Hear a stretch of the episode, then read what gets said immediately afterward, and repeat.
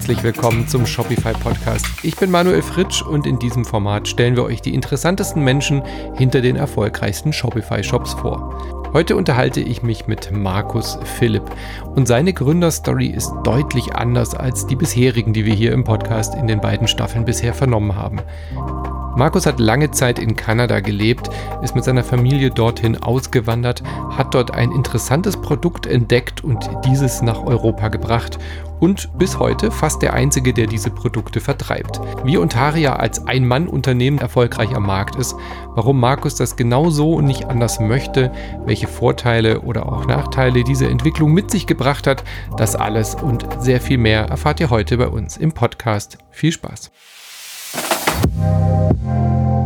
Hallo, ähm, mein Name ist Markus Philipp.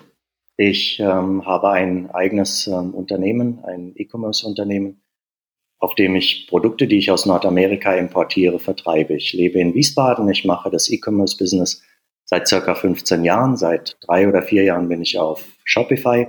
Und ähm, ja, ich bin 62 Jahre alt. Das ist vielleicht etwas älter als der Durchschnitt. Ich lebe in Deutschland, aber ich versuche mein Unternehmen so zu stricken, dass ich ein digitaler Nomade sein kann, dass ich von überall aus arbeiten kann. Und äh, dahingehend geht meine Business-ID. Ich habe äh, 15 Jahre in Kanada gelebt, bin jetzt wieder in Deutschland und mein zentraler Punkt ist in Wiesbaden, aber auf der anderen Seite bin ich auch viel unterwegs. Du hast schon gesagt, digitaler Nomade, ähm, aber das machst du ja noch nicht dein Leben lang. Was äh, hat dich denn vorher bewegt? Was hat, hast du denn vorher gemacht beruflich? Welche Karriere?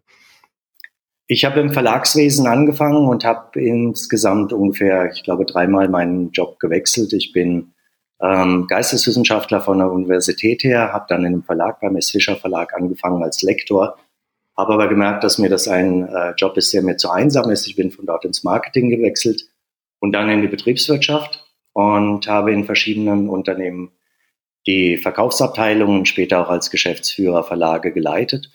Und als ich mich mit meiner Familie im Jahr 2000 entschieden habe, nach Kanada zu gehen, war ein Wechsel für mich notwendig und daraus ist dann die Idee zu einem Online-Unternehmen geworden. Mhm. insofern war das Handeln oder der Marketing und ähm, das Betriebswirtschaftliche immer Teil der Sache, aber auf einmal kam eine ganz neue Sache ins Spiel. Ins Spiel.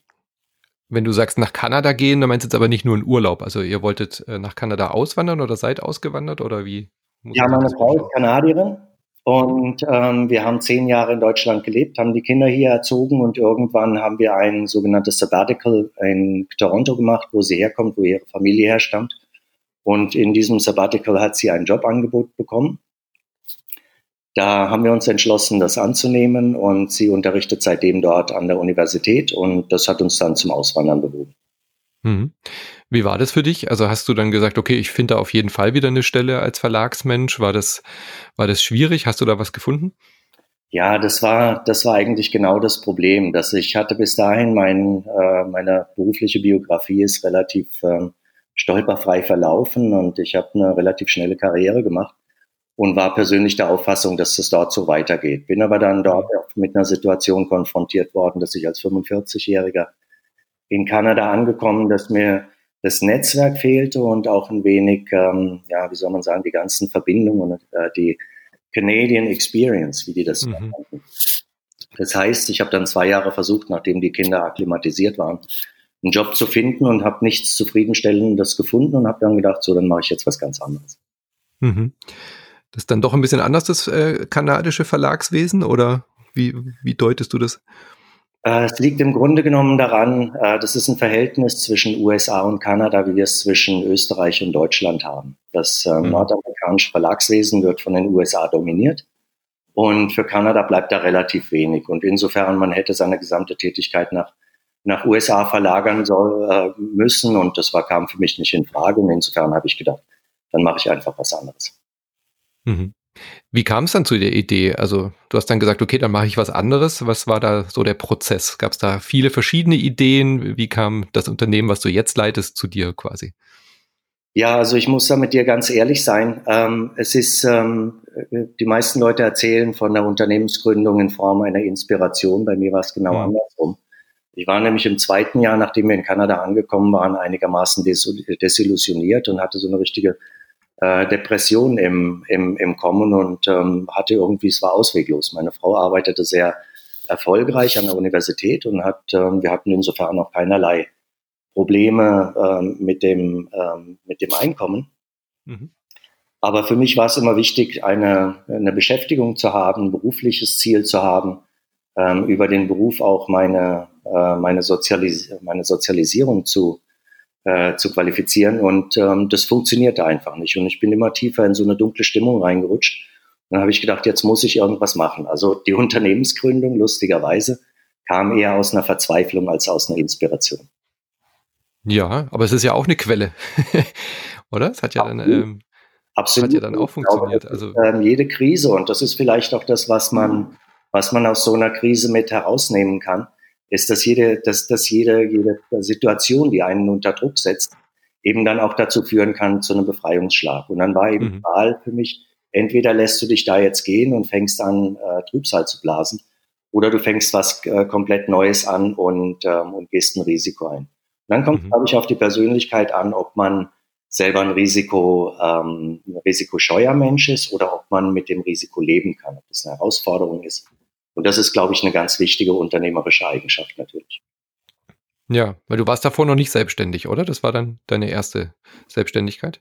Also eine hundertprozentige Selbstständigkeit habe ich vorher nicht gemacht, aber nachdem ich aus dem Verlagswesen, also aus der Corporate World, ich habe für große amerikanische Unternehmen vorher gearbeitet, und als eines der Unternehmen, was ich ähm, damals führte, ein medizinischer Verlag, den ich für, ein, ähm, für eine englische Verlagsgruppe in Heidelberg leitete, verkauft wurde, erfolgreich an den Thieme Verlag in, in Stuttgart, und die mir dort einen Geschäftsführerposten an, anboten. Und dann dachte ich, ach, ich habe keine Lust mehr in, in einen deutsch geführten, mittelgroßen Verlag zu, zurückzugehen, also in familiengeführten, weil dort oft die die Hürden zwischen den einzelnen Abteilungen sehr hoch waren und die Kommunikation nicht so richtig funktionierte. Hatte eine sehr gute Verbindung zu den Personen, wollte das aber nicht. Und dann habe ich gedacht, ich probiere das einfach und mache mich selbstständig als ähm, Berater.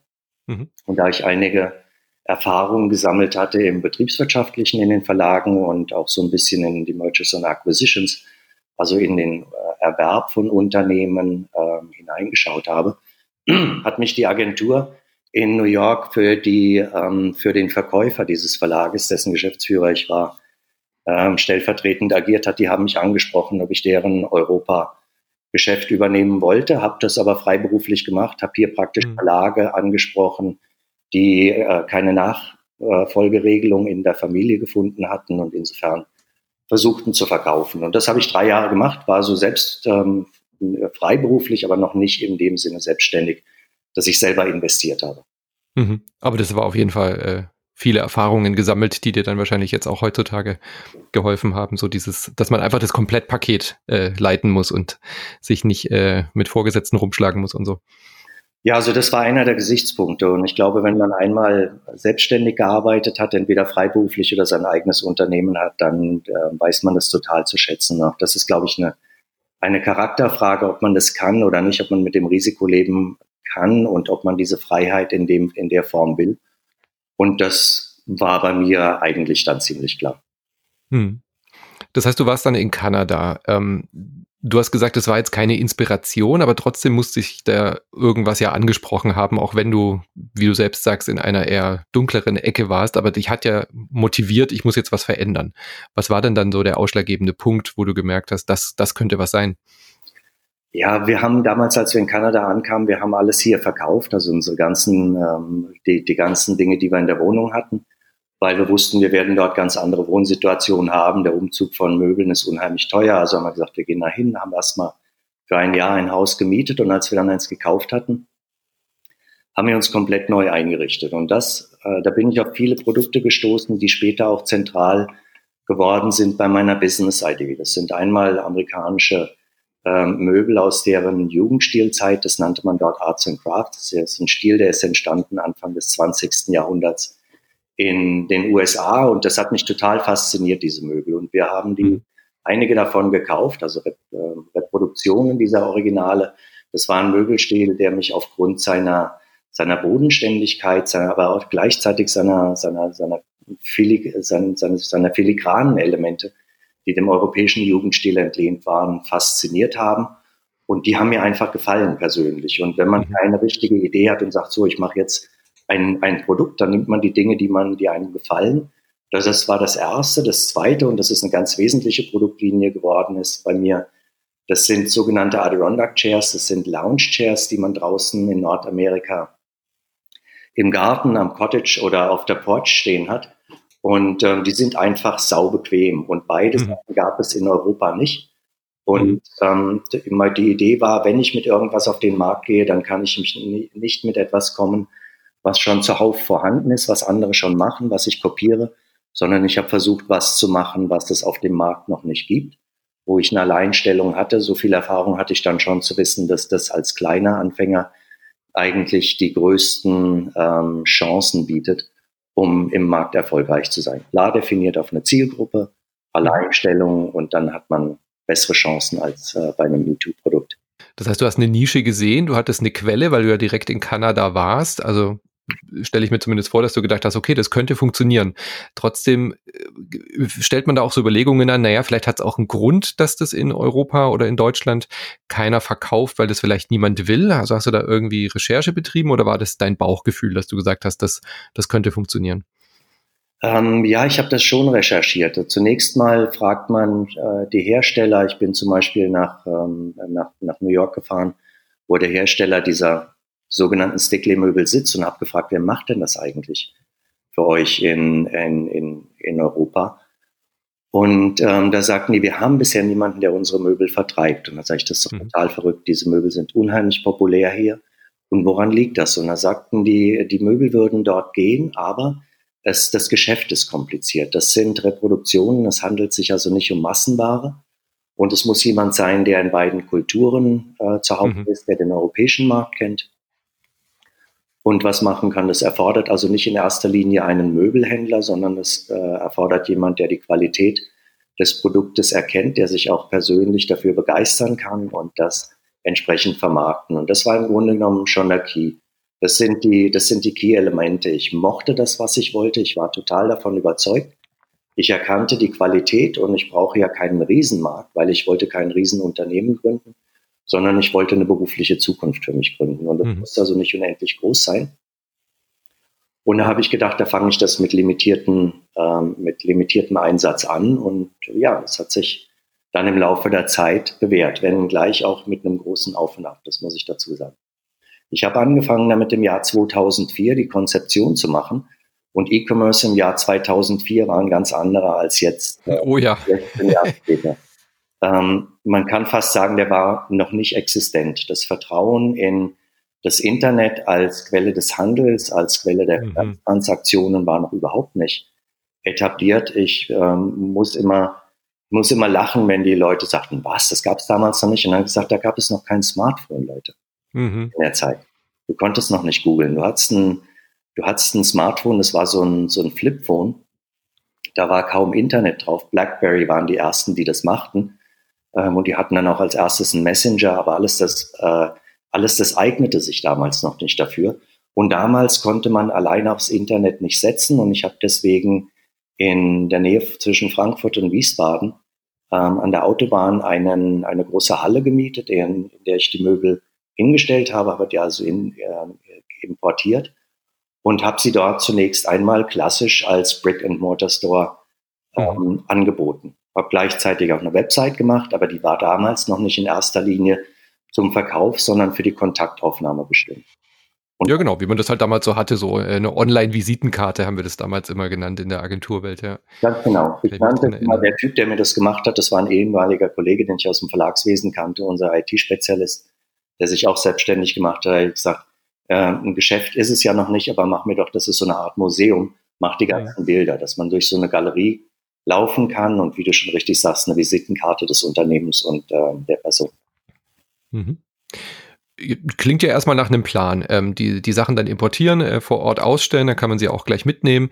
Wie lief denn dann das Geschäft an, ähm, das vor Ort, das Brick-and-Mortar-Geschäft? Ganz anders als erwartet. Ich habe mich also da reingesetzt, habe lokale Printwerbung gemacht ähm, und habe ähm, Interessensgruppen angesprochen, von denen ich annahm, dass, äh, dass sie sich für diese Möbel interessieren würden und ich saß noch keine Woche im Geschäft. Da klingelte x-mal das Telefon, da war jemand aus Athen dran, da war jemand aus Kopenhagen dran, da war jemand aus Edinburgh dran. Ähm, und die interessierten sich für die Möbel. Und da wir die, einzelnen, die einzigen waren, die das gemacht haben, wenn du in Europa daran interessiert warst, führte irgendwann der Weg zu uns. Das hat sich mhm. umgesprochen. Und ähm, googeln konnte man damals eben auch schon. Und ähm, da wir die einzigen waren, gab es nur einen Eintrag auf Google, wenn du Stickley Europa eingegeben hast oder Arztmöbel mhm. Europa. Dann kam nur eine Adresse hoch. Stell dir das mal heute vor, du bist der Einzige, Wahnsinn. der, Einzige der auftaucht, wenn du eine Google-Search machst. Ein Traum heute. Ein Traum, absolut. Aber damals machten es noch nicht so viele und ähm, dass, dass man mich fand, war dann immer noch, ach so, du sitzt in Frankfurt, ich bin jetzt in Kopenhagen oder ich bin in mhm. Und ich dachte, okay, das war das falsche Businessmodell. Das ist nicht lokal, sondern das ist ein internationales. Da habe ich das bereits in der ersten Woche verstanden, dass es international ist und nicht lokal. Mhm. Und dann habe ich die Leute angerufen und habe gesagt, ja, ähm, dann kommt doch nach Frankfurt, ich hole euch am Flughafen ab und dann zeige ich euch die Möbel. Und da sagten die, nee, das müssen wir doch gar nicht, wir kennen die doch. wir kennen die aus der Traumkunden. Wir wissen, was die ja. Qualität ist. Wir wissen ja. nicht, wer du bist, aber wir wissen, wer Stickley ist und wir kennen die Qualität. Mhm. Dann fingen die an zu ordern und es war halt so ein, ja, so ein, so ein Business, was man übers Telefon betrieben hat. Ja, und du hast gemerkt, du brauchst gar kein Lager, weil die, die, die gezielt danach suchen, das kannst du quasi direkt denen schicken. Da brauchst du kein, keine Miete zahlen für ein, für ein Lager in Wiesbaden. Ganz genau. Und jetzt war es natürlich auch so, jedes Business am Anfang und damals war die Schwierigkeit des äh, Vermarktens für einen kleinen, wenn es nicht um einen lokalen Markt geht, das also in der Frankfurter Rundschau, in der Frankfurter Allgemeinen oder in den, in den, in den äh, Magazinen äh, Werbung schalten konntest, man musste eben Europa bewerben. Das war klar, das geht nur im Internet. Das ist da für alles andere reicht ja das Geld gar nicht. Und ich hatte da einen Laden, der war in der Nähe von Ikea, lustigerweise. Und ich hatte mich auch extra so platziert, weil die Leute da auch schon an Möbel dachten. War es dann irgendwie schnell klar, dass ich gar keinen Laden brauche und dass der unheimlich viel und schnell Geld verbrennt. Das waren 6000 Euro Miete im Monat. Boah. Das muss man als kleiner Krauter auch erstmal. Und ich habe da gedacht, man, ähm, go big or go home. Also ja. kann, du kannst nicht in der Garage anfangen und Möbel präsentieren. Du musst, wenn Leute kommen, dann müssen da 100 Möbel stehen. Aber das war als Anfangsinvestition schon mal 100.000 und das hat mir keine Bank gegeben und ich habe das Haus, was wir hier in Wiesbaden noch hatten, einfach bis an den Rand belastet und habe meiner Frau versprochen, ich kenne die Grenze. Mhm. Zu viel Geld verbrannt wird, ich riskiere nicht unsere, äh, unsere Zukunft, unsere finanzielle Zukunft. Und da wir schon 15 Jahre verheiratet waren, hat sie mir das auch geglaubt, wusste natürlich nicht um die wirklichen Risiken dahinter.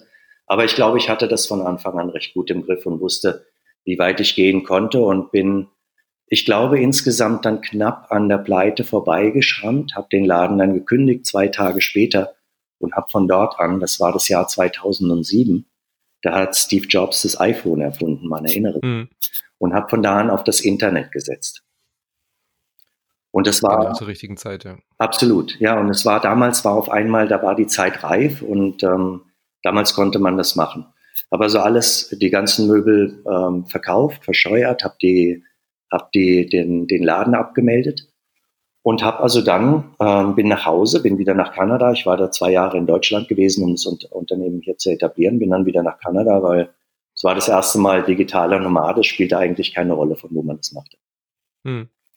Habe dann ein proprietäres eigenes Shopsystem gebaut mit, ähm, mit meinem Kumpel, den ich kannte aus der, aus der Zeit. Das war aber so rudimentär gewesen, dass man also, man sah die Produkte im Internet, konnte die Website, die damals schon ontaria.de hieß, ansteuern.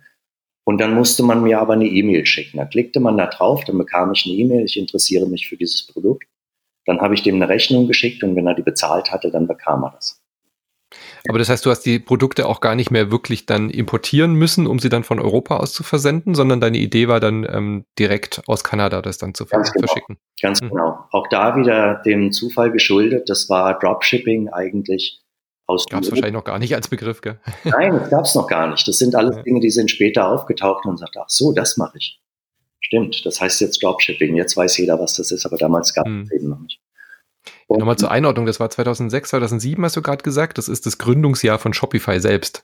Also muss man sich auch nochmal zurückrufen, dass es da ja so, so ähm, massentaugliche Shopsysteme, wie es jetzt eben heutzutage ist, das war sehr viel Aufwand damals auch, so Shops zu programmieren.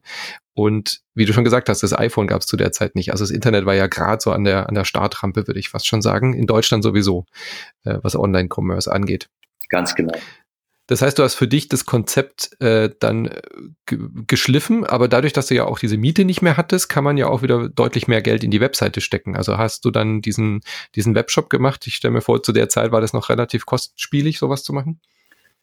Ähm, es geht eigentlich. Wir haben das ähm, dadurch, dass es ein Freund von mir gemacht hat und wir das zusammen gemacht haben. Also ich habe die Konzeption gemacht, ich wusste, wie es aussehen sollte. Er hat das Ganze dann in einem proprietären System selber programmiert, hat mir da auch einen guten Preis dafür gegeben. Insofern war es gar nicht so teuer und ähm, ich habe das dann einfach laufen lassen. Es ging auch am Anfang noch, wie du richtig sagst, es gab damals noch keine eigentlichen Shopsysteme. Dinge wurden im Internet verkauft. Ich glaube, es gab schon eBay. Hm. Aber ähm, man, trotzdem fand man mich sofort. Ich brauchte damals keine Werbung betreiben. Und nachdem der Shop erstmal lief, so, so rudimentär, so einfach der auch war, wenn die Leute sagen, aha, da bekomme ich was, was ich ansonsten nicht bekomme, dann haben die das auch gekauft. Dann haben die mir eine mhm. Mail geschickt, dann haben die mich angerufen, haben mich kontaktiert.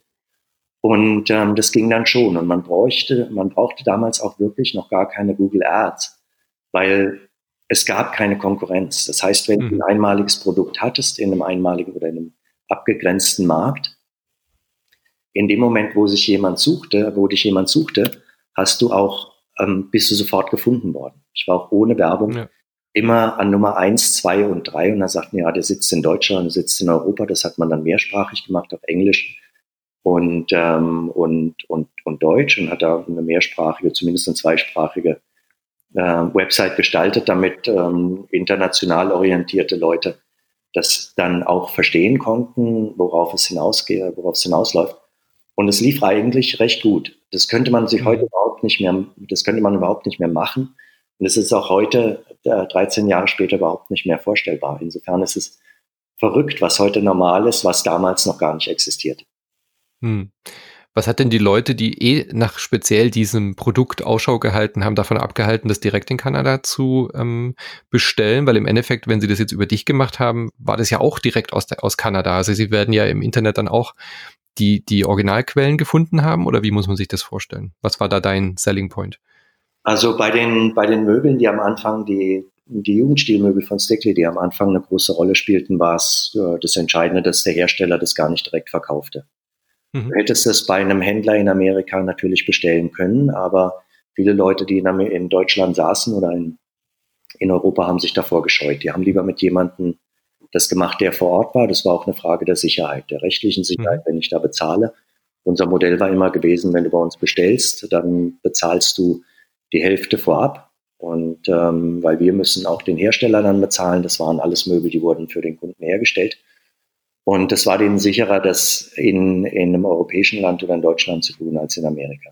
Also es war extrem schwierig, das zu importieren. Und du musst dir auch vorstellen, wenn du das in Amerika, wenn jemanden findest, der dir das verkauft, dann ist die Frage, ja, wer verschifft denn das? Ist das der Händler oder sind das wir? Und wenn du schon mal umgezogen bist und hast solche Sachen importiert, dann heißt das, du musst einen Transporteur finden, einen, einen Spediteur, der das, ähm, der das in einen Container packt, der es aufs Schiff packt, dann musst du hier mit den Zollformalitäten, du musst also eine Zollnummer haben. Das ist den meisten Leuten zu umständlich, das selber zu machen. Mhm. Die Amerikaner haben gesagt, davon haben wir keine Ahnung, wir verkaufen auf der Straße oder in den Städten, in denen wir sind, wir exportieren das nicht nach Europa. Mhm. Also die Hürden, das anders zu machen, das nicht über uns zu machen, waren enorm hoch. Von Anfang. Klar, das hast du dann als Dienstleistung sozusagen den abgenommen. Ja, Ganz genau. Beiden Seiten. Ja. Was natürlich auch den Vorteil hat, dass du in der Preisgestaltung dann keinem konkurrierenden Markt ausgesetzt bist. Nee, das glaube ich, ja. Naja klar, wenn ihr der, der alleinige Anbieter wart, ähm, gab es denn dann Konkurrenz? Also sind dann Leute aufgesprungen auf den Zug, als sie gesehen haben, dass du damit Erfolg hast? Mit den Stickly-Möbeln bin ich immer noch der Einzige. Und ich will jetzt eine Geschichte erzählen. Und das ist auch wieder eine Geschichte des Zufalls, wie man zu seiner Hauptproduktlinie kommt. Ich hatte, wie gesagt, dieses, dieses Geschäft aufgemacht und am Anfang habe ich diese, diese Lounge-Möbel für den Garten aus Kanada habe ich nicht so richtig ernst genommen. Die waren zwar extrem bequem, aber ich hatte die als Dekoration mit nach ähm, Frankfurt in diesen Laden genommen. Die standen im Laden so an der Seite verteilt, aber das war eher, da setzte mich, man sich hin, um einen Kaffee zu trinken.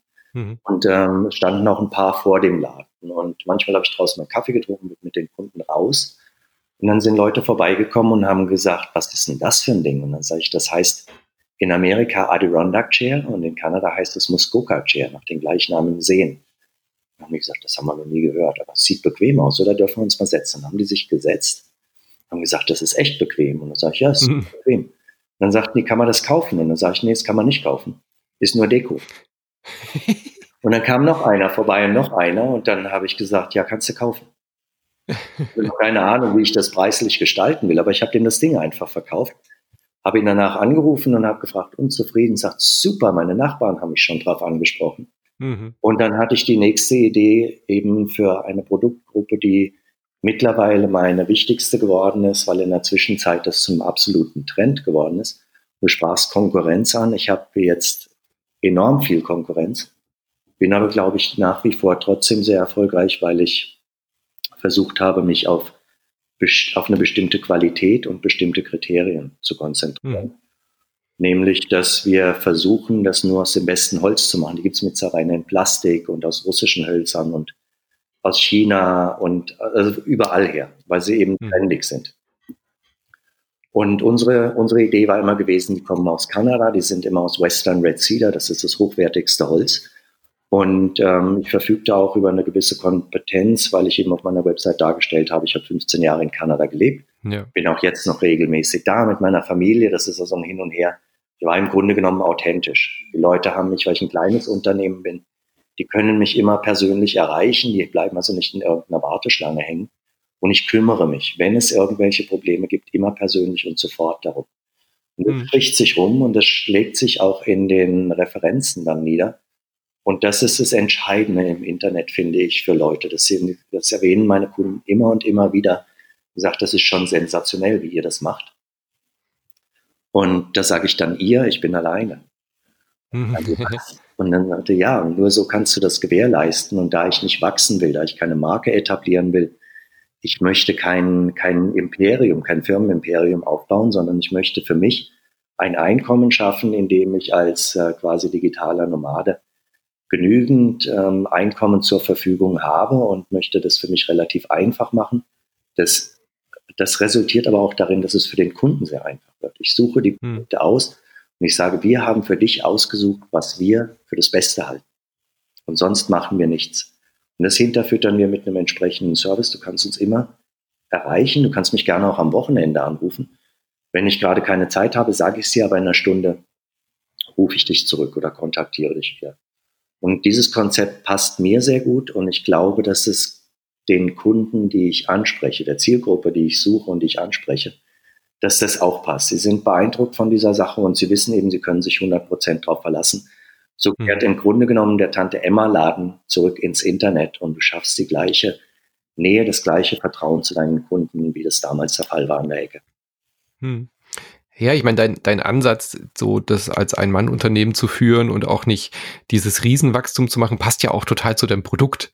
Also so dieses, wie du schon am Anfang gesagt hast, so dieses ganz klar kommunizierte, es sind einfach schöne Möbel fertig und kein Schnickschnack, kein, kein Riesenwachstum dahinter, sondern die sind seit Jahrhunderten so und die bleiben auch so und die sind so. Ähm, da haben, haben sich zwei gefunden, würde ich sagen, oder? Also du und das Produkt. Ja, also da, da sprichst du was aus und ich glaube, ich kann es auch nur sehr gut verkaufen, weil ich selber dazu tendiere, weil ich die Dinge selber besitze. Ähm, und die stehen in meinem Garten, die stehen in meiner Wohnung. Das heißt, ich lebe im Prinzip zwischen meinen eigenen Produkten. Und ich mhm. spreche aus Erfahrung und das macht einen dann überzeugend. Ähm, nicht nur im, im verbalen Sinne, wenn du mit den Leuten sprichst, sondern auch so, wie du über die Dinge schreibst. Mhm. Das ist, glaube ich, unheimlich wichtig und das, äh, das steht hinter der Geschäftsidee. Und du, du sagst, ne, ähm, du, du sprichst da ein großes Wort gelassen aus, die konnten sie, die sind seit Jahrhunderten nicht mehr verändert. Und das ist ein ganz wesentlicher, ein ganz wesentlicher Aspekt, den ich immer empfinde bei Design. Mir sind Qualität und gelungenes Design wichtig. Also Design, das nicht nur funktioniert, sondern auch was gefällig ist, was den Leuten gefällt, was sofort einleuchtet, dass Funktionalität und Design und Schönheit des Produktes miteinander so eine Verbindung eingegangen sind. Und dann sind sie perfekt. Und wenn diese, diese Produkte so perfekt sind, dass sie im Grunde genommen nur noch imitiert werden können, dann zählt das Original natürlich. Und dann, mhm. dann hast du was Besonderes und das leuchtet jedem ein. Und das ist fast sicher, bin ich mittlerweile, dass solche Dinge, wenn du sie findest, dann fast zu einem Selbstläufer werden, wenn du dich mit denen identifizieren kannst und wenn du eine Art und Weise findest, die zu vermarkten und das auch auf eine persönliche Art und Weise machst und irgendwie deine, dass das ganze Konzept rund wird, dass die Leute mich sofort mit den Produkten identifizieren, weil ich eine gewisse Kompetenz habe und weil ich sagen kann, ich weiß ganz genau, wie er tickt. Die Kunden, die, die Kunden, die ich anspreche, die kenne ich, die spüren sofort, dass es das ist, was sie kaufen wollen. Jetzt hast du gesagt, du willst gar kein Wachstum. Ähm, ich hatte jetzt schon einige Menschen hier im Podcast, die auch einfach so zu einem Produkt gefunden haben oder das Produkt zu ihnen oder eine Idee hatten und dann aber das Wachstum so sie getrieben hat, dass sie eigentlich immer hinterherrennen mussten. Ähm, ich finde deinen Ansatz spannend, dass du sagst, ich will das gar nicht, ich will da gar nicht groß äh, wachsen, solange ich damit zufrieden bin und in meiner Situation, so wie das ist, funktioniert es. Aber manchmal ist es ja auch so, dass der Erfolg die Menschen überrennt. Wie, wie steuerst du das denn, dass dein, dein Produkt, du hast schon gesagt, Selbstläufer, was ist denn, wenn jetzt so viele Bestellungen kommen, wenn das sich so rumspricht, dass du quasi gar nicht hinterherkommst und das alleine gar nicht mehr schaffst? War das nie so eine Situation, dass du dann Aufträge auch abgelehnt hast oder Bestellungen oder so? Oder hat sich das immer ausgeglichen? Also wenn ich sage kein Wachstum, dann lehne ich damit nicht ab, mehr, äh, mehr Rendite zu haben oder das Geld mhm. wachsen zu lassen. Wenn ich kein Wachstum meine, dann ich komme mit dem mit der Situation so wie wir sie haben, mit dem Umsatz, den wir haben und mit der Rendite, die wir haben, ganz ausgezeichnet. Also ich meine eher die Organisationsform. Mhm. Das heißt, ich möchte keine Leute mehr einstellen, ich möchte keinen keinen keinen Raum mehr anmieten müssen keine Büros, keine Lager, sondern es muss alles so passen. Wenn das in dieses Konzept nicht passt, was ich ja jetzt Gelegenheit hatte, über 15 Jahre zu verfeinern, dann mache ich es einfach nicht. Also dann brauche ich auch gar nicht überlegen, entweder es passt in dieses Konzept. Ich bin seitdem nicht in die Versuchung gekommen, das zu vergrößern, weil es für mich so 100 Prozent passte. Ich habe zum Beispiel, als ich in Kanada lebte, ist ja immer das Problem, dass du nur einen halben Tag theoretisch arbeiten kannst, weil die Zeitverschiebung ist. Das heißt, mhm. du wirst wach, das ist am Nachmittag. Ich muss da schon schauen, dass ich an dem Nachmittag die Leute ähm, erreiche, die am, am Morgen angerufen haben, wenn ich in Kanada bin. Ich hatte zwei Kinder, die damals auch noch in die Schule gingen. Ähm, ich wollte meine Frau unterstützen, wir wollten unsere Freunde sehen und ich, ich wollte nicht aufgefressen werden von der Arbeit. Mhm. Ich habe immer gesagt, wenn es mehr als drei Stunden ist, was ich tagsüber arbeiten muss, dann höre ich auf, den Laden weiterzuentwickeln. Dann nehme ich einfach keine Aufträge mehr an, dann suche ich keine neuen Produkte sondern dann habe ich das gefunden. Wenn daraus eine Rendite entsteht, von der ich gut leben kann, mir auch ein bisschen was leisten kann, dann reicht mir das vollkommen aus. Und dann ist auf der anderen Seite, um das anzupassen, bin ich auch immer stärker Minimalist geworden. Ich habe mich von Dingen mhm. getrennt und ich lebe jetzt, wie gesagt, wieder in, in Deutschland, in Wiesbaden, seit, ähm, seit vier Jahren. Und ähm, ich habe mir hier, ich lebe praktisch in einer, sagen wir mal, räumlich großzügigen, aber in einer Einzimmerwohnung. Ähm, das ganze also Firmenvermögen besteht aus, ähm, aus einem ähm, MacBook Air, aus einem iPhone und einem Jobfahrrad. Ich habe kein Auto, ich habe ähm, auch nicht allzu viele, ich habe keine, ich habe nicht allzu viele Dinge, sondern mhm. ich, ich, versuche das, das, ähm, sagen wir, das, das Prinzip, was für den, was für die Business-Idee gilt, die gilt auch für mein eigenes Leben und damit greift es alles Zahn in Zahn. Das heißt, ich kann, ich komme mit sehr wenig aus, ich habe keine Abhängigkeiten, finanzieller oder organisatorischer Natur und dem muss ich auch mein Businessmodell unterordnen. Und lustigerweise funktioniert das auch und es ist gerade, wenn du so ein kleines Unternehmen hast, ist es gerade idealtypisch. Weil dann konzentrierst du dich auf die Produkte, die du wirklich gut kannst, die du wirklich gut verstehst. Ähm, du versuchst Kunden zu finden, die genauso getaktet sind wie du. Und wenn du mhm. diese Symbiose kriegst, dann hast du, glaube ich, einen sehr, einen sehr guten Zugang zum Markt. Dann findest wirklich deine Zielgruppe, du kannst sie genau ansprechen und die wissen sofort, was gemeint ist. Ich rede zum Beispiel, wenn ich kurz was über mich sage im, im, ähm, auf meiner Website, wo ich kurz meine Geschichte erzähle und was mir wichtig ist, auch schon aufgrund meines Alters. Ich bin ja im Grunde genommen Rentner. Also auch meine Käufer sind etwas ähm, ältere, eher affluentere, also etwas äh, Leute, die, die nicht auf den, auf, auf den Pfennig schauen müssen. Ähm, ich kann Ihnen auch sagen, Leute, ich weiß, dass ihr genauso empfindet wie, wie ich und ich kann euch auch mhm. Die Dinge vorher verkaufen auf Rechnung, ohne dass ihr bezahlt habt, weil ich weiß, ihr seid ehrlich. Jemand, der mhm. meine Produkte kauft, der ist ehrlich, der ist genauso ehrlich wie ich. Und in 15 Jahren habe ich dreimal mein Geld nicht bekommen. Kleinere Beträge. Versuch das mal im, im, ja. im, Internet in 15 Jahren hinzukriegen, dass du den Leuten die Dinge mit Rechnung verkaufst, die kleineren die kleineren Artikel, also diese Adirondack Chairs, diese Lounge Chairs, können die Leute natürlich mit Kreditkarte kaufen und ähm, mit Shopify Pay ähm, und alle möglichen Zahlungsarten, die auch angeboten werden. Aber viele von denen kennen mich nicht, sind vorsichtiger. Und wenn ich dann Rechnungen anbiete, sagt er, das ist ja toll. Klar, mhm. Rechnung. Wenn du die Ware erhalten hast und zufrieden bist, dann bezahlst du mich. Und wie gesagt, in 15 Jahren drei. Und das war ein Architekt, der pleite gegangen ist, ähm, eine Frau in Köln und eine Rechtsanwältin, ähm, die sich nicht mehr hat sprechen lassen in Hamburg, die auch noch eine Kanzlei hat. Also die unterschiedlichsten und lustigsten Geschichten tauchen mhm. Wer dann auf einmal nicht mehr bezahlt und aus welchen Gründen. Aber wie gesagt, das ist für mich zu vernachlässigen. Das ist in mein Geschäftsmodell eingebaut. Ja. Ja, das scheint so richtig alles ineinander zu greifen, auf jeden Fall bei dir. Das heißt, du musst auch gar nicht viel Werbung machen für deinen Shop, weil die, die dich finden sollen, die finden dich auch? Oder machst du jetzt inzwischen heutzutage gezieltes Targeting und suchst dir die Leute genau aus, die du versuchst mit Marketingmaßnahmen anzusprechen? Ja, heutzutage muss man das machen und die mhm. Rendite des Unternehmens gibt es auch mittlerweile locker her, aber ich brauche nicht allzu viel dafür auszugeben. Ähm, und ich beschränke mich auch da wieder. Ich versuche nicht auf ähm, Social Media Kanäle zu setzen, sondern ganz alleine auf Google Ads. Das mhm. heißt, ich habe zwei Agenturen, die mich unter, unterstützen. Das ist eShop Guide und, ähm, und Tante E in, in Berlin. Und die helfen mir von der technischen Seite her, ähm, Shopify immer zu aktualisieren, die Apps im Shop zu haben, die wichtig sind, um das Geschäft zu führen, also zusätzliche Optionen, ähm, solche Dinge. E-Mail, ähm, wenn ich meine Kunden ansprechen möchte. Und unter anderem ist es eben, du musst jemanden finden, der sich sehr, sehr gut mit, ähm, mit Google Ads auskennt. Google Ads, mhm. glaube ich, für kleinere Internetunternehmen zumindest so eher konservativ gestrickte wie meine, die konservative Produkte anbieten und keine Lifestyle-Produkte wie Mode oder also wenn Sie keine jungen Leute, keine Teenager ansprechen, die hauptsächlich auf Social-Media-Kanälen unterwegs sind, dann reicht es, das in erster Linie auf Google Ads zu machen. Meine Leute, ja. die bei mir kaufen, meine Kunden, die googeln diese Dinge. Die sehen das irgendwo, dann googeln die das erstmal das Problem, wie heißt das Produkt?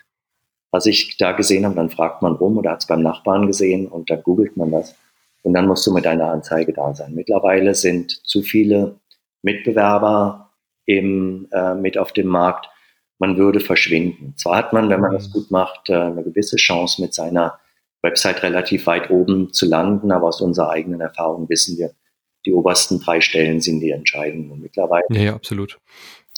Aber du hast ja auch eine sehr äh, schmale Zielgruppe oder eine sehr enge äh, spitze Zielgruppe, das wollte ich sagen, und ein sehr klares Produkt. Von daher kann man ja auch mit den, mit den Wörtern, mit den Keywords ganz gut arbeiten. Das genau. klingt auf jeden Fall plausibel, viel besser als auf Social Media zu streuen Absolut. und äh, da neue Kunden zu finden. Ja. Weil das muss man auch bedienen und wenn du alleine bist, dann musst du dein, dein, diese ganzen Accounts ähm, ständig irgendwie füttern hm. mit irgendwelchen Dingen.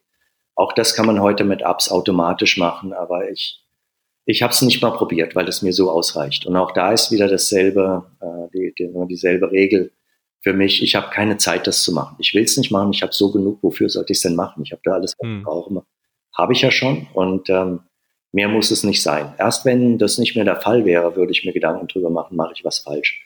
Und das ist mhm. genau passiert und das ist eine interessante Geschichte vielleicht auch für, für andere. Ähm, ich habe, als es anfing mit ähm, Google, damals hieß es ja noch AdWords, und da konnte man, weil es so simpel war, da konnte man die Anzeigen selber gestalten. Hast also mhm. Text gehabt da hast du dir überlegt, wie soll denn mein Produkt heißen, wie benenne ich das und wie qualifiziere ich das. Welche Keywörter sind wichtig? Also mit anderen Worten, was sind denn die Dinge, die die Leute vermutlich, wie sie mein Produkt beschreiben oder das, was sie suchen, beschreiben? Ähm, das könnten dann Gartenmöbel sein oder, oder Wohnraummöbel. Und dann musst du immer spezieller werden, hast also selber Keywords genommen und dann habe ich gemerkt, das wurde immer ineffektiver im Laufe der Zeit. Und ähm, vor zwei Jahren war es ungefähr, dass ich sagte, dann schien meine Werbung nicht mehr zu funktionieren.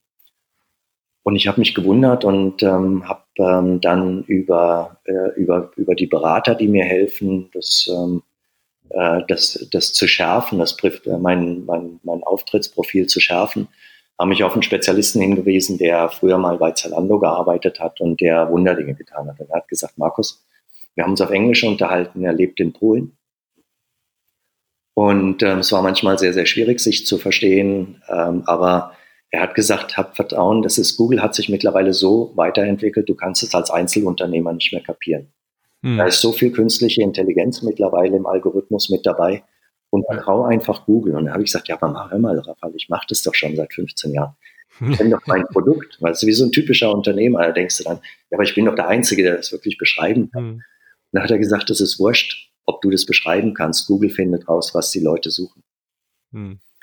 Und ähm, wenn die auf deiner Website sind, mit jedem Besuch und mit jedem Kauf schafft es seine, schafft es, äh, schafft es die Sinne seines Algorithmus mit der künstlichen Intelligenz und weiß genauer, aha, das sind also hauptsächlich 47-jährige ähm, Personen. Ja, der Anteil von Frauen ist 60 Prozent. Also ähm, spreche ich, um es jetzt vereinfacht zu sagen, in Zukunft, wenn jemand das sucht, ich schaue einfach unter den 47-jährigen Frauen nach, weil das ist die hm. Zielgruppe, oder muss ja nicht so genau sein, also, also 45 bis 55, ja, klar. Ähm, die, die wahrscheinlich dann auch, wo du eine Conversion hast. Also Conversion hm. ist jemand, der nicht nur auf die Website geht und da surft, sondern dann auch kauft. Und sagte, das kannst du Google ganz alleine überlassen. Das wird am Anfang teuer, weil Google Anfang auch erstmal suchen muss. Und dann wirst du sehen, die Kurven gleichen sich an und gehen ins Gegenteil über. Deine Werbung wird immer billiger und der Erfolg wird immer größer. Und da habe ich gesagt, okay, Raphael, ich gebe dir zwei Monate Zeit und du hast verfügbar über ein Budget. Du kannst machen, was du willst. Und es ist ein totaler Erfolg geworden. Also es mhm. hat auch da zu vertrauen und das Risiko einzugehen und jemanden, den man überhaupt nicht kennt, auf diese Karte zu setzen, weil irgendwie eine gewisse Logik hinter seinen Worten stand, ähm, hat sich auch da wieder total bewährt. Und so ist das, das Lernen als Unternehmer ist für mich immer ein eine permanente Aneinanderreihung von, von Glücksfällen oder der Erkenntnis mhm. gewesen, ich bin nicht mehr gut genug mit einem. Und dann entwickelt man sich ständig weiter. Da ist kein, kein Konzept gibt es, glaube ich, vor allem heutzutage, wo man starten kann und glauben kann, nach fünf, zehn oder 15 Jahren sieht das noch genauso aus. Mhm. Was ich heute bin als ähm, Kleinunternehmer und als Person, natürlich mit dem, was ich vor 15 Jahren war, überhaupt nicht mehr zu vergleichen. Und da steckt eine, eine interessante Lehre, glaube ich, dahinter. Äh, für, für jemanden, der neu anfängt, dass man einfach erstmal ins kalte Wasser springen muss und man lernt mit den ersten Schwimmzügen. Und dann wird man immer besser und dann merkt man aber, hoppla, die Strömung wird in die Richtung zu stark oder ich muss ans andere Ufer. Und dann macht man es im Laufe der Zeit.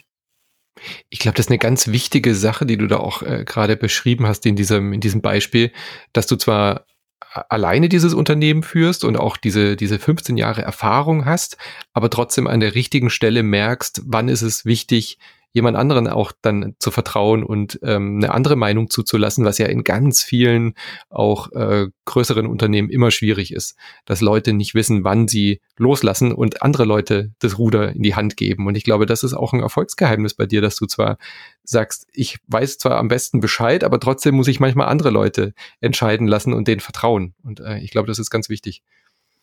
Absolut. Also ohne das ging es nicht. Wenn ich nicht irgendwann darauf gesetzt hätte ähm, oder wenn ich nicht irgendwann erkannt in der Lage gewesen wäre zu erkennen, dass ähm, meine eigenen, mein eigenes Wissen, was am Anfang in diese noch relativ simple E-Commerce-Welt passte und ich auch jetzt keine Lust habe, ständig auf irgendwelchen äh, Konferenzen mich mhm. einzutragen mhm. und mich weiterzubilden, dann habe ich gesagt, das machen sehr viel jüngere Leute, sehr viel erfolgreicher als ich die das, ähm, denen das im Blut liegt und die das gerne machen. Und ich konzentriere mich auf das, was ich gut kann, mit meinen Kunden zu reden, meine Produkte zu kennen und diese erfolgreich und glaubhaft im Internet zu vertreten oder in Telefongesprächen oder bei jedem Kontakt, der sich bietet. Und ähm, dann diese Dienstleistungen einzukaufen. Und da ich über genügend ähm, über genügend Kapitalfluss verfüge, um das dadurch auch nicht in Schwierigkeiten zu kommen. Also dass ich nicht sagen muss, okay, ich kann mir jetzt entweder hm. ähm, ein Brot und ein Manchego kaufen oder ich kann den Rafale anheuern. Dann, äh, wenn man sich diesen Spielraum erwirtschaftet hat, wenn man das kann, dann ist es eigentlich gar keine Frage. Dann muss man das machen, sonst scheitert man. Ja.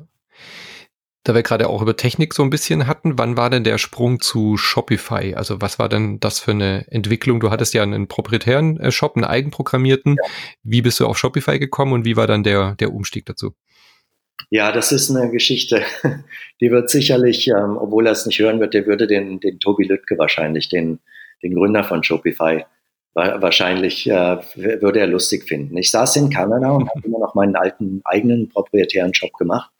Und dann, äh, dann habe ich dort ein, im Café ein Business-Magazin McLean's. Das ist so das führende kanadische mhm. Business Magazin aufgeschlagen, was hier so ein bisschen von der Aufmachung her mit ähm, Fokus oder dem, dem Spiegel vergleichbar ist. Und da war ein, ein Interview über einen lustigen Typen, der hatte so eine Kappe auf und war in Montreal und ähm, dachte halt, es war die, die, der Aufhänger der Geschichte, war irgendwie deutscher Unternehmer, wird erfolgreich im E-Commerce. Und dann habe ich gedacht, so was ist denn das für eine Geschichte und habe das nachgelesen und der hat mir in diesem Artikel auf zwei, drei Seiten total aus dem Herz gesprochen. Da habe ich gedacht, das, was ich in dem Moment empfunden habe, gefühlt habe, was mein Unternehmen betrifft, dass sich die Welt um uns herum ähm, durch die Entwicklung des Internets, die Digitalisierung und die Verfügbarkeit des Internets überall ähm, total verändern wird und wie wenig es Sinn machte, ähm, diese, diese ähm, noch einen Shop auf der Straße zu haben, diese, mhm. diese ähm, Brick-and-Mortar-Stores. Und er hat das sehr in, seinen, in seiner typischen Art, glaube ich, sehr klar dargelegt. Und ich habe gesagt, der spricht mir genau aus dem Herzen. Und dann sagt er, und da habe ich nachgeguckt, aha, der hat eine Firma gegründet. Erst hat er nur seine Shop-Software gemacht, um seine Snowboards zu verkaufen. Und ähm, daraus ist dann Shopify entstanden. Und dann habe ich das gegoogelt und es hat nicht lange gedauert. Ich glaube, ich habe mich am selben, Nachmittag mit meiner Tochter, die da noch, ähm, noch besser ist im Digitalen, habe ich mich hingesetzt und wir haben einen Teststore angemeldet bei Shopify. Dann natürlich immer gegoogelt und hab, ähm, bin auf der, auf der Shopify-Seite gewesen und das Konzept hat mich auch da wieder lustig aufgrund der Person des Gründers total überzeugt. Das hat mich dazu gebracht und ich habe diesen, diesen Schritt nicht eine Sekunde seitdem bereut. Wir haben eine, mhm. ein Jahr lang beobachtet, zu zweit, meine Tochter Alice und ich aus Kanada. Und ähm, dann haben wir das umgesetzt. Ich habe ähm, hier eShop Guide in Frankfurt kontaktiert und habe gesagt, ich hätte gerne so einen Shop. Und dann haben wir das strategisch besprochen und haben das 2016, also vor vier Jahren, umgesetzt. Und ähm, das war am Anfang ein bisschen holprig, weil das, ja, wir haben einige Sachen, die ich auch unterschätzt habe, die Überleitung. Also wir haben das mhm. praktisch von heute mit so einem Hebel umgelegt. Und das war, glaube ich, nicht so günstig. Da habe ich ein bisschen Lehrgeld bezahlt. Da ging es durch eine Delle durch, aber die dauerte drei Monate. Und vielleicht ist das auch normal bei einer kompletten Umstellung eines Stores und kompletten Neuauftritt. Aber dann innerhalb eines Jahres hat sich der Umsatz verdoppelt mit Shopify, ohne dass mhm. wir irgendwas anderes anders gemacht haben. Krass. Das war eine technischer, das war ein technischer Quantensprung, dass die Leute auf einmal Shopify half mit seinen Apps die Leute zu finden. Es half, sie perfekt zu bedienen. Es hatte Oberflächen und eine Benutzerfreundlichkeit, von der ich vorher nur hätte träumen können. Mhm. Und Leute, die kamen, die sind geblieben und sind, ähm, haben dann auch Käufe getätigt. Also es war einfach die Präsentation, die technische Umsetzung, die Möglichkeit, ja. mit Zahlen zu kommunizieren. Ähm, ich habe mich dann geärgert, warum hast du das nicht schon vorher gemacht, aber ja. früher wäre es eigentlich gar nicht gegangen, um ehrlich zu sein. Weil auch heute zum Beispiel, was du heute auf Shopify kannst, ist schon wieder ganz anders als das, was man vor vier Jahren konnte. Insofern auch da, es ist nichts verloren gegangen, ähm, hm. aber ja, war eine, war, eine, war eine grandiose Entscheidung. Die wichtigste der letzten fünf Jahre. Hm. Ja, es ist ja oft so. Also ich habe das ja, ich habe ja auch in der Agenturwelt früher mal gearbeitet und wir hatten dann auch mal so einen, so einen Kunden, der wo man dann gemerkt hat, der Kaufbutton war außerhalb des sichtbaren Bereichs bei Standardmonitoren. Ja, und so eine kleine Änderung hat dann schon geholfen, dass der irgendwie 75 Prozent mehr Umsatz hatte im nächsten Monat. Also ja. so Kleinigkeiten sind es ja schon. Also ich würde auch sagen, so eine Bedienung, eine bessere Zugänglichkeit, ein moderneres Auftreten durch so einen, durch so einen Online-Shop, das macht schon viel aus. Schafft auch Vertrauen, finde ich, ähm, in den, in den Laden. Ja, natürlich. Die Leute sind es ja auch heute gewöhnt. Die äh, geben sich ja mit Zweitrangigen nicht mehr mhm. zufrieden. Es ist hm. Mittlerweile enorme Konkurrenz, nicht nur um die Bedienerfreundlichkeit, die optische Gestaltung, die Veränderungen, äh, die, wie, wie glaubhaft die Website in sich ist, wie, wie kohärent die Inhalte sind in Bezug auf die, auf die Produkte, auf die Bilder, die du anbietest, die Story dahinter, Zusatzinformationen, aber alles auch nicht zu viel. Dass hm. du sofort ähm, in so einen Funnel hineingerätst, in so einen Trichter hineingerätst, der dich dann dahin führt. Weil du weißt ja, äh, die meisten Leute fangen zunächst an auf ihrem iPhone. Die sitzen irgendwo im Bus oder hinten auf dem, im Auto oder sonst irgendwo oder haben Langeweile zu Hause, weil gerade nichts im Fernsehen läuft, dann googeln die. Und dann gucken sie sich irgendwas an, was ihnen aufgefallen ist. Und kann sich, guck mal nach dem Stuhl. Aber wenn du die nicht fängst, innerhalb der ersten acht bis zehn Sekunden bist du schon wieder hm. Geschichte. Ja. Und erst wenn es dir da gelingt, also auf dieser Basis, da wo die Leute einfach gewohnt sind, ähm, von ihrem Handy oder ihrem Tablet einfach, ähm, wenn es mir nicht gefällt, geht sofort weiter. Und hat einfach da eine, eine ganz kurze, mittlerweile ähm, Aufmerksamkeitsspanne. Und da musste sie fangen und dann sagen, das gucke ich mir dann morgen nochmal genauer an im Büro, wenn ich meine Mittagspause hm. mache. Und da merke ich. Ich kann mir auch gut vorstellen, dass deine alte Webseite wahrscheinlich überhaupt nicht auf Mobile ausgelegt war. Überhaupt nicht, natürlich nicht. Also man hat sie ja. gesehen, aber das wäre, da hätte sie, da hätte sie eine, eine hundertfach vergrößernde Lupe gebraucht, um sie lesen zu können. Da wurde ja das ganze ja. Ding dann dargestellt und es waren keine, keine responsiven, wie man das heutzutage nennt, Einheiten, die sich dann verändert haben, je nachdem, wie die, wie die Schirmoberfläche ist, von der der Benutzer das dann aus anschaut. Ja, es ist, es ist faszinierend, die Welt vom, vom Unternehmertum abgesehen, davon, wie rasant sich die Möglichkeiten verändern und entwickeln, das ähm, Produkte online zu verkaufen. Käme heute überhaupt nicht mehr auf die Idee, das nochmal durch einen, durch einen Shop, zumindest in der Produktsparte, in der äh, ich bin, nochmal zu hinterfüttern. Das wäre absolut hm. Wahnsinn. Es macht riesig Spaß, weil man denkt immer, oh, ich bin gespannt, was als nächstes Neues kommt. Und da sind wir erst am Anfang, wenn wir an künstliche Intelligenz denken was, ja. das, was die Digitalisierung noch alles für uns tun wird. Ich denke dann immer, da ich ja jetzt schon in meinen 60ern bin, hoffentlich erlebe ich das noch, hoffentlich erlebe ich das noch als Unternehmer oder überhaupt. Das sind wahrscheinlich Dinge, die, die ihr oder viele unserer Zuhörer jetzt überhaupt nicht kennen, weil sie deutlich, deutlich jünger sind. Die werden es natürlich erleben. Frage ich an der Stelle irgendwie gerne, wo, wo geht denn die Reise hin? Aber bei dir weiß ich, glaube ich, die Antwort schon, dass du das einfach so weiter betreiben möchtest, wie es ist? Oder hast du noch irgendwelche Ziele, Visionen, wo du sagst, das möchte ich gerne noch machen oder irgendwie ausprobieren oder da möchte ich Ontaria noch hinführen? Ähm, die werden sicherlich kommen, aber im Moment bin ich mit dem Status quo, wie er ist, sehr, sehr zufrieden. Er lässt mir Raum für persönliche Entwicklung, weil das immer Teil meines Unternehmertums hm. war, dass ich äh, die Firma so gestalten wollte, dass ich mich selber weiterentwickeln kann. In dem Moment, wo ich Zeit habe, mich rechts und links umzuschauen, neugierig zu sein, anderen Leuten zuzuhören, immer mal wieder zu gucken, was machen andere Unternehmen, kommt das automatisch auf dich zu. Die Entwicklung bringt es mit sich, aber im Moment, wenn sich, wenn man sagen würde, jetzt friert alles ein und manchmal denkt man ja, wegen Corona friert im Moment alles ein, mhm. ähm, dann würde ich das einfach so weitermachen und ich wäre zu 95 Prozent überzeugt, obwohl die Märkte sich ändern, dass ich mit meinem Konzept erfolgreich bleiben werde. Kann sein, dass es ein bisschen kleiner wird, weil einfach andere Mitbewerber auf den Markt treten. Ich habe immer gedacht, wenn Amazon die ersten von diesen Dingern hat, von diesen Chairs bin ich pleite.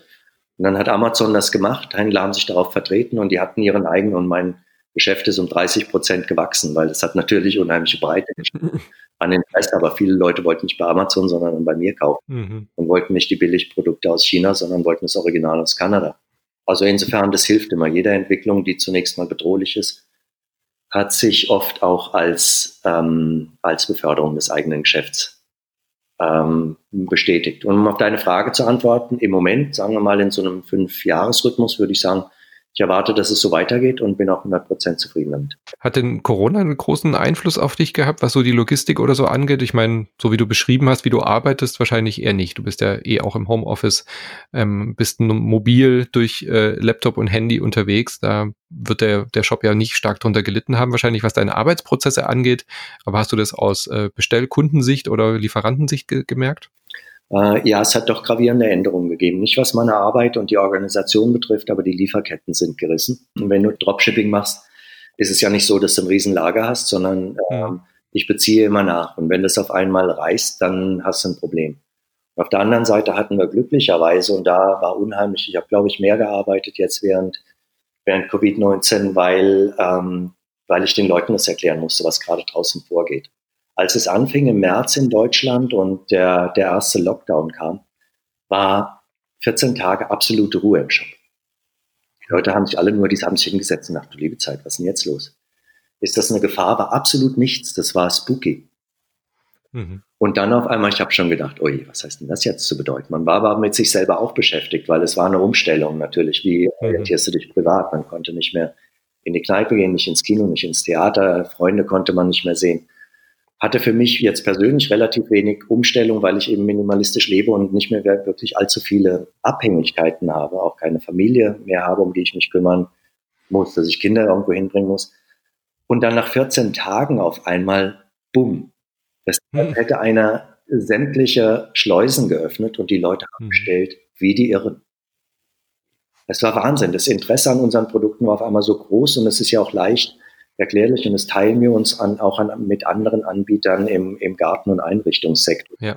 Die Leute haben erkannt, hoppla, der Urlaub wird immer unwahrscheinlicher. Das heißt, äh, wir wären für 10.000 Euro mit der Familie nach Südafrika geflogen oder Kambodscha oder hätten einfach eine Finca gemietet auf, ähm, auf Gran Canaria. Das wird ja jetzt nicht stattfinden.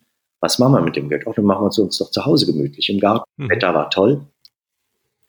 Und wir haben, ähm, in, ich sage das ungern, weil ich mir, äh, weil ich mir bewusst bin, dass viele Leute es genau andersrum ähm, erfahren. Und ich, ich hoffe, ich kann irgendwie meiner sozialen Verantwortung gerecht werden, um das einigermaßen auszugleichen. Wir haben sehr stark profitiert von der Situation. Hm. Ja, bei der Produktschiene auf jeden Fall. Ähm, auch, wie du schon erklärt hast, nachvollziehbar, dass das Budget frei wurde in Familien und dann eben halt auch ins, ins Heim investiert wurde, in den heimischen Garten, in Produkte, die das Zuhausebleiben bequemer und gemütlicher machen. Und da bietet sich ja so ein Adirondack-Stuhl absolut an. absolut. Absolut, aber kann man total will ich auch sagen, ähm, es war eine unheimliche Nachfrage, aber es war, das Angebot ist zusammengeschrumpft. Das heißt, wenn hm. wir jetzt bei dieser Produktlinie bleiben, bei den Adirondack Chairs ähm, die holzverarbeitende Industrie an der Westküste Kanadas in British Columbia, wo, äh, wo das Holz herkommt, hat ihre Arbeit erstmal wegen der Kontaktbeschränkungen eingestellt, genauso wie die holzverarbeitende Industrie. Und wenn die Räder erstmal zum Stillstand kommen, funktioniert im Prinzip gar nichts mehr. Und wenn eine, eine stillstehende Produktion auf einen Boom an Nachfrage trifft, hast du ein echtes Problem. Hm. Das wird zwar im, im Laufe der Zeit befriedigt werden, aber das musst du deinen Kunden erklären dass die, ich schreibe auf meiner Website und das ist in der Regel auch so, innerhalb von Europa zwischen drei und fünf Tagen. Wir haben so ein ganz schnell durchlaufendes kleines Lager, da kommt eine Palette rein, die wird abverkauft, dann kommt wieder eine Palette rein, wird abverkauft. So, das ist im Prinzip, das geht aus meiner Garage, um ehrlich zu sein. Ich bin im Grunde genommen da ein Garagenunternehmen und ähm, habe einen Vertrag mhm. mit DHL, aber es kam nichts mehr rein. Das heißt, wir, wir saßen auf Stapeln von Bestellungen man musste den Kunden eben äh, glaubhaft versichern. Und das, das ist mir dann auch wieder relativ einfach gefallen. Ich sagte, ihr seht doch in allen Branchen, was draußen los ist. Das ist, ich möchte auch ausliefern, aber das geht nicht. Ich kann dir nur garantieren, wir werden, sobald wir irgendwas haben, werden wir, ähm, werden wir chronologisch nach Eingang der Bestellung, und zwar so schnell wie möglich, und wir versprechen Tag und Nacht zu arbeiten, das ausliefern. Hm. Das haben wir dann auch, wenn ich wir sage, dann Sorry, das ist immer so ein Blo Blo ja, das, sagt man in Unternehmen so. Wir machen das im Grunde genommen, ja. bin ich es immer alleine. Und ähm, ja, das, das haben die Leute auch, das haben, das haben die Leute geglaubt. Und als wir dann die ersten Paletten wieder kamen, dann, dann habe ich auch wirklich, habe ich das Zeug eben mit DHL ähm, rausgehauen, so schnell es irgendwie geht. Hm. Und ja, die Leute haben Verständnis dafür gehabt. Irgendwie hat sich, ähm, hat, merkte man doch, dass die Leute während der Pandemie auch ein bisschen an, an Ruhe gewonnen haben. Dass viele Dinge, die, ja. die vorher zu einem großen Aufreger geworden wären, dann doch auf Verständnis trafen. Und da muss ich meinen Kunden wirklich dafür danken, dass sie da treu bei der Stange geblieben sind. Nee, das Gefühl habe ich auch, dass dieses Verständnis ähm, auf jeden Fall da ist, weil, weil ja jeder davon betroffen ist. Jeder und jede merkt, dass gewisse Dinge einfach nicht mehr so schnell gehen. Äh, absolut. Und dass man dann auch das den entsprechenden Shops nicht mehr vorwirft. Ähm, Wann kamen denn die Fasssaunas dazu? Das ist ja schon, äh, ich meine, das ist ein ähnliches ähm, Material natürlich, auch komplett aus Holz, so wie ich das sehe, oder? Ja. Kam das schon früh dazu, schnell dazu? Wie, das ist ja schon so eine Art von Diversifizierung, wie man im Business Deutsch sagen würde. Absolut. Ähm, aber es ist äh, interessant, dass du es jetzt ansprichst, weil das ist wirklich mittlerweile ein wichtiger ähm, Umsatzträger geworden und ähm, das, das wird auch immer wichtiger und es wird auch im Moment sehr viel nachgefragt. Warum ich das gemacht habe, war der, aus, aus zwei Gründen. Der, mein erstes Produkt, mit dem ich am Anfang gut verdient habe, ist immer unwichtiger geworden. Das ist, glaube ich, eine Zeiterscheinung. Das Design der Wohnraummöbel von Stickley, das ist irgendwie, es war auf einmal nicht mehr der Zeitgeist. Das wird mhm. immer noch gekauft, aber nicht mehr in den Mengen. Und gleichzeitig hat sich das überlagert durch ein durch einen zunehmenden Erfolg von den Adirondack Chairs. Und es war, zumindest habe ich das damals so gesehen, wenn wir nicht aufpassen, sind wir bald ein One-Trick-Pony. Das heißt, wir machen nur noch mhm. eines. Und das habe ich gelernt, das ist immer gefährlich. Nur eins zu machen, sich auf ein Produkt zu verlassen, ist zwar super, solange es läuft, wenn es aber nicht mehr läuft, hast du ein Problem. Und ich wollte diversifizieren, ohne vom Produkt ab, abzugehen. Und äh, eine, ähm, eine die, die, die Qualität und vor allem das Material des Produktes, aus dem die Adirondack Chairs sind, das, das ist Western Red Cedar. Und ich bin dann, ich habe geguckt, was für andere Produkte sich eignen und wo bestimmte Parameter gleich sind. Qualität, ähm, ein Material, was ich den, was die Leute dann schon kennen, im gleichen Anwendungsbereich, der Garten, und mhm. man sprach dieselbe Zielgruppe an. Also das, man muss so eine Geschichte, so eine Entscheidung vom Produkt her, von den, Parab von den Parametern des Produktes, aber immer eigentlich vom Ende her denken. Kann ich mhm. Leute ansprechen. Wer einen Adirondack Chair kauft, ist auch ein potenzieller Kunde von der Sauna und umgekehrt.